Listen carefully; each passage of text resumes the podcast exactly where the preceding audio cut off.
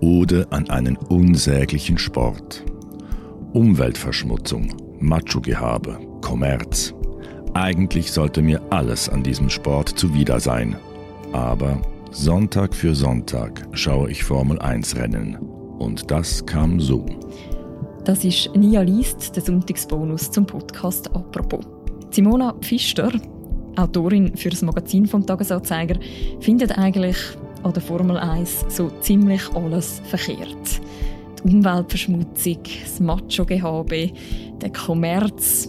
Eigentlich sollte ihr der Sport mehr als zuwider sein, sagt sie sich. Und trotzdem schaut sie Sonntag für Sonntag die Formel 1 Rennen. Um die Faszination von einer, die nicht Auto fährt, für sehr schnelle Autos. Um das geht sie in ihrem Text Ode an einen unsäglichen Sport von der Simona Pfister ist erschienen im Magazin vom Tagesanzeiger und der Text wird hier vorgelesen vom Tagiredakteur Jean-Marc Nia. Und das in zwei Teilen. Das ist der erste Teil. Viel Spaß beim Zuhören. Jeden zweiten Sonntagnachmittag habe ich Magenschmerzen. Sobald die Lichter ausgehen und diese sonderbaren Fahrzeuge losschießen, beginnt es in der oberen Bauchgegend zu krampfen. Angespannt sehe ich zu, wie die Fahrer mit Vollgas aneinander vorbeidrängeln. Zu zweit oder gar zu dritt rasen sie durch die erste Kurve, manche schon halb im Kies oder im Gras, manche berühren sich, einer fällt zurück, der andere fährt vor, es rattert und röhrt durch die Lautsprecher, der Kommentator schreit ins Mikrofon, ich schreie zurück in den Bildschirm. Nach einer Runde hole ich eine Wärmeflasche und sage Sonntag für Sonntag, ich muss aufhören, Formel 1 zu schauen. Natürlich schaue ich Sonntag für Sonntag weiter. Das ist seltsam, sollte mir doch alles an diesem Sport zuwider sein. Ich bin eine Frau, Anfang 30, die stets für die Grünen stimmt, aus Umweltgründen nie den Führerschein gemacht hat, sich Feministin nennt und außerdem wirklich gar keinen Lärm verträgt. Und trotzdem freue ich mich schon am Montag, wenn am Wochenende ein Formel-1-Rennen ansteht, wenn also 20 Männer in 1000 PS Autos um die Wette fahren, um sich am Ende mit Champagner abzuspritzen. Wenn in meinem Freundeskreis das Thema auf dieses seltsame Hobby fällt, schauen alle verdutzt bis angeekelt und schon folgt die obligate Frage, warum schaust du dir das an? Da fahren doch einfach Autos stundenlang im Kreis herum. Ja, schon, antworte ich, aber nur auf den ersten Blick. Eigentlich ist ein Formel-1-Rennen eher wie fünf Schachbretter nebeneinander und auf jedem läuft in Höchstgeschwindigkeit ein Spiel ab, das die anderen beeinflusst. Meine Augen leuchten, meine Freunde lachen. Aber ich meine es tot ernst. Formel 1 sieht extrem banal aus, Autos und Kreis und so, ist aber wohl die komplizierteste Sportart, die es gibt so kompliziert, dass in diesem Jahr nicht einmal der Weltmeister selber gemerkt hat, dass er Weltmeister geworden ist. Aber dazu später. Fangen wir erst einmal beim grundlegendsten Schachbrett an, den Autos. Schon die sind in sich ein Wettstreit, weil es bei der Formel 1 im Gegensatz zu anderen Rennserien keine einheitlichen Wagen gibt. Vielmehr kämpfen zehn Teams mit einer Horde von hauseigenen Ingenieuren darum, wer das schnellste Auto konstruieren kann und das permanent. Bei jedem Rennen bringt irgendein Team irgendein neues Teil an seinen Wagen an. Jedes Team schickt zwei Autos an den Start. Das heißt für mich, bei jedem Rennen gibt es etwas zu entdecken. Ich verpasse darum keine Folge vom Tech Talk, des offiziellen F1 YouTube-Kanals, wo erklärt wird, welches Team nun was wieso gebaut hat und überhaupt, wie diese Autos funktionieren. Zum Beispiel der sogenannte Ground-Effekt, der nebst den Flügeln für den nötigen Abtrieb sorgt, damit diese Wagen mit 300 kmh durch die berühmte Eau Rouge-Kurve in Belgien fahren können. Die Antwort? Dank Unterböden, die von speziell geformten Luftkanälen durchzogen sind, die wie eine Art umgekehrte Flugzeugflügel funktionieren und dafür sorgen, dass das Auto von unten an den Boden angesaugt wird. Cool, oder? Solche Ground-Effect-Autos gab es schon mal Ende der 70er dann lange nicht mehr. Und nun seit dieser Saison wieder. Immer wieder verändert der Weltautomobilverband FIA die Formel, das Regelwerk, nachdem die Ingenieure die Autos zu bauen haben. Die 177 Seiten umfassenden technischen Regeln sind dabei so detailliert, dass sich alle Autos am Ende ähneln, also vier freistehende Räder, ein Heckflügel, ein Frontflügel, Cockpit in der Mitte. Zugleich lassen sie genug Spielraum, damit die Teams doch im Detail eigene Formen finden können. Und diese zu bestaunen ist für mich ein ästhetisches Vergnügen, ähnlich wie ein anderer die Architektur eines Hauses bewundert.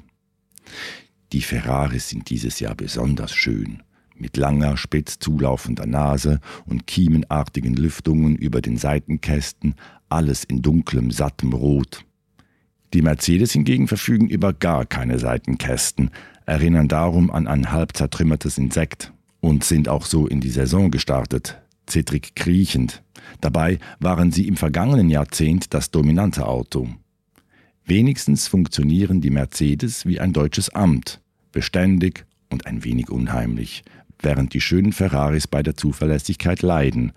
Und ich leide mit, denn Ferrari ist mein Lieblingsteam. Unschlagbar sind aber sowieso die Red Bulls. Ja, dieses Getränk hat einen eigenen Rennstall. Oftmals schneller als die Ferraris, ziemlich zuverlässig und insgesamt einfach wie das Rocket Ship, als das sie gern bezeichnet werden. Und dann sind da noch sieben andere Teams mit ihren 14 Wagen. Schon nach den ersten Testtagen Anfang des Jahres war klar, dass die kaum ein Rennen gewinnen werden. Ihre Autos sind einfach zu langsam im Vergleich zu den Top 3. Dafür kämpfen sie umso härter um die verbliebenen Plätze in der Konstrukteursweltmeisterschaft. Die Formel 1 ist nämlich aufgebaut wie eine Fußballliga. Jedes Rennen ist quasi ein Spiel, bei dem Punkte zu holen sind, und zwar vom ersten bis zum zehnten Platz. Das Team, das am Ende der dieses Jahr 22 Rennen umfassenden Saison am meisten Punkte hat, gewinnt die Konstrukteurswertung. Aber natürlich wird auch ein zweiter und dritter und vierter Platz und so weiter vergeben und damit viel Geld. Die Teams erhalten je nach Abschneiden eine gewisse Summe, zweistellige Millionenbeträge. Diese können Sie zusammen mit anderen Einkommensquellen wie Sponsorengeldern, die die Autos wie fahrende Plakatwände aussehen lassen, ins nächste Jahr investieren um ein noch besseres Auto zu bauen, um weiter vorne zu liegen, mehr Geld zu kriegen, mehr Sponsoren anzulocken und noch weiter vorne zu liegen. Dass dieser absurde Kreislauf mit der jüngst eingeführten Budget-Obergrenze dieses Jahr 140 Millionen etwas eingedämmt wurde, um den ärmeren Teams mehr Chancen zu geben, macht das für mich als ressourcenbewusste Person ein wenig erträglicher, aber nur ein wenig. Eher ist es so, dass ich diesen verschwenderisch verrückten Aspekt des Sports vergesse, sobald ich sehe, wie sich der Ferrari durch die vielen S-Kurve auf der Strecke in Texas schlängelt. Wenn ich höre, wie sein Motor sich steigert und steigert, dann bremst der Wagen ab, als wäre es das leichteste auf der Welt. Wie auf Schienen gleitet er durch die große Haarnadelkurve, um dann heraus zu beschleunigen. Auf die Gerade, der Heckflügel geht auf, alles noch schneller. Hochschalten, hochschalten, hochschalten und schon verschwindet das rote Geschoss aus dem Blick der Kamera und ich fühle mich wieder wie das Kind, das in naiver Weise bewunderte, was die Menschen alles so zu bauen vermögen, ohne an CO2-Ausstoß, Energieverbrauch und kapitalistische Verführung zu denken. Damit bietet mir die Formel 1 auch eine Art geistige Erholung von der Gegenwart, in der Technik vor allem als Bedrohung erscheint. Der Sport ist vielmehr ein Relikt des vergangenen Jahrhunderts, als man noch überzeugt war, Technologie bedeutet zwingenderweise Fortschritt und Freiheit. Und nichts stand mehr für diese Idee als das Automobil, das der Mensch zuversichtlich in die Zukunft steuerte. Und der Mensch heißt natürlich der Mann. Das bringt mich zum zweiten Schachbrett, den Fahrern. Halb sitzend, halb liegend in diese Raketenautos geschnallt, rasen sie durch Kurvenkombinationen wie die berühmte Cobbs und Maggots Beckett's Chapel in England, lange rechts, dann links, rechts, links, stärker rechts, wieder links, das Lenkrad Millimeter genau gesteuert, während bis zu 5,2 G auf die Körper drückten, den Fuß auf dem Gaspedal nur zwischendurch kurz gelupft, das Bremspedal höchstens angetupft, Leicht sieht das alles aus, fast wie ein Tanz mit der Maschine. Aber wehe, die Tanzpartnerin schert aus. Dann prallen die Fahrer schon mal mit dem über 50-fachen ihres Körpergewichts in den Reifenstapel. Auch wenn die meisten Crashs mittlerweile glimpflich ausgehen, kann ich kaum hinsehen. Ich kann kaum fassen, wie schnell diese Menschen entscheiden, steuern, ausweichen, Gas geben, bremsen und alles wieder von vorn, fast zwei Stunden lang. Dabei stets spielerisch miteinander kämpfend und ich denke, wieso macht man als Erwachsene eigentlich keine Wettrennen mehr? Diese Wahnsinnigen sind dann auch die Stars des Sports. Insgesamt gibt es 20 von ihnen, das heißt pro Team sind es zwei, einer pro Auto.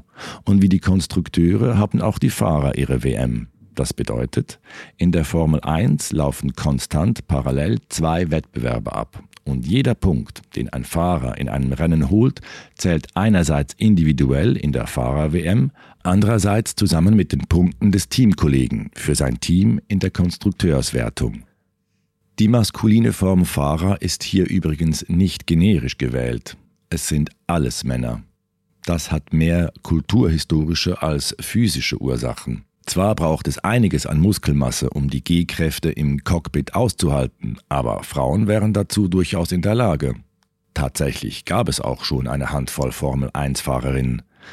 Das Problem ist eher, dass schon in den Nachwuchsklassen viel mehr Jungs als Mädchen starten und gefördert werden und der Motorsport im Allgemeinen männlich dominiert ist. Gerade die Formel 1 war lange auch ziemlich sexistisch. Frauen galten in der Boxengasse primär als Unterhaltung der männlichen Fahrer und die stolzierten gern mit ein paar Schönheiten am Arm herum, welche man dann als Boxenluder bezeichnete. Zudem gab es das Grid Girl, eine Art knapp bekleidete Motorsport-Hostess, die auf der Startaufstellung die Nummern der Fahrer hochhielt und auch bei den Eröffnungszeremonien und Siegerehrungen eingesetzt wurde. Seit 2017 neue Besitzer den Sport übernommen haben, sind diese krassen Bilder und Worte verschwunden, die Grid Girls abgeschafft. Die Liberty Media Corporation bemüht sich um ein sauberes Image, mehr Diversität und Chancengleichheit.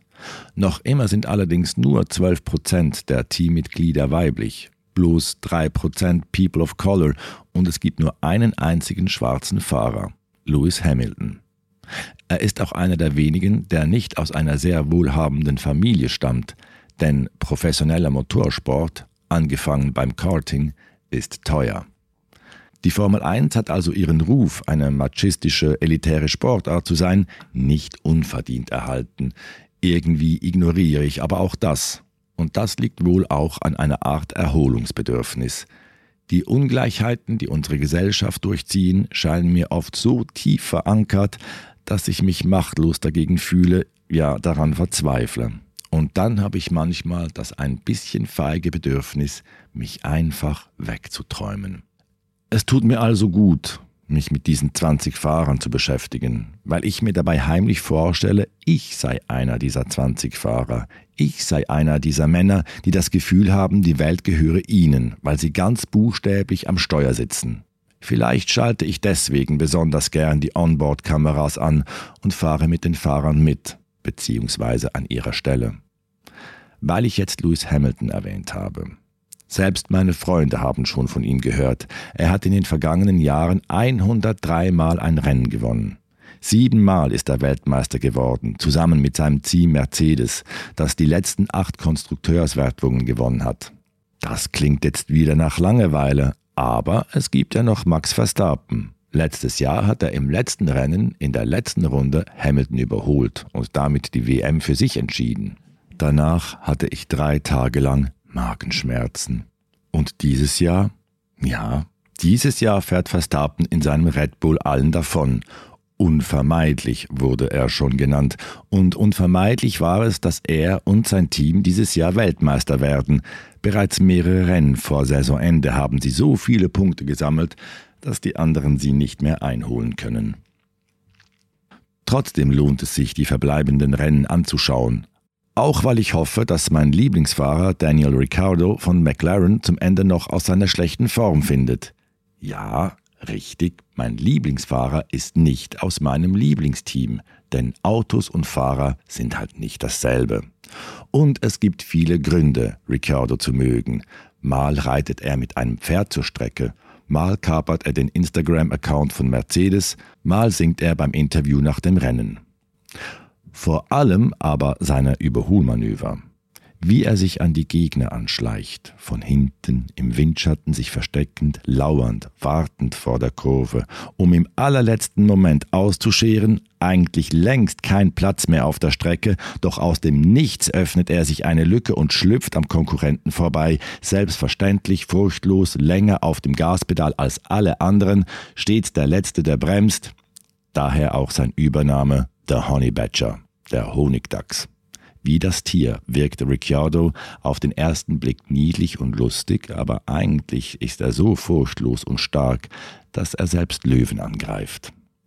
Ein paar Punkte zum Saisonende hätte er also verdient. Und weil es eben Punkte bis zum zehnten Platz gibt, gibt es in jedem Rennen potenziell zehn Orte, an denen ein Fahrer viel gewinnen und verlieren kann, an denen während des im Kreis herumfahrens etwas von Bedeutung passieren kann.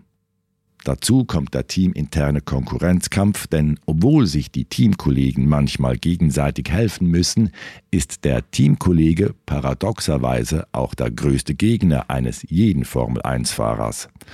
Nur er hat ja dasselbe Auto, das heißt dieselben Voraussetzungen, das heißt direkte Vergleichsmöglichkeit. Leider ist dieser Vergleich dieses Jahr sehr schlecht für meinen Liebling Ricciardo ausgegangen obwohl er hier und da noch wie ein Zauberer überholte, zum Beispiel als er in Ungarn zwei Konkurrenten auf einmal hinter sich ließ, war er insgesamt so viel langsamer als sein Teamkollege, dass er seinen Sitz bei McLaren verloren hat. Ode an einen unsäglichen Sport von der Simona Pfister ist erschienen im Magazin vom Tagesanzeiger. Das ist der erste Teil Der zweite Teil, der gehört in einer Woche. Und vorher hören ihr natürlich wieder apropos vom Montag bis am Freitag. Bis dann, macht's gut. Ciao miteinander.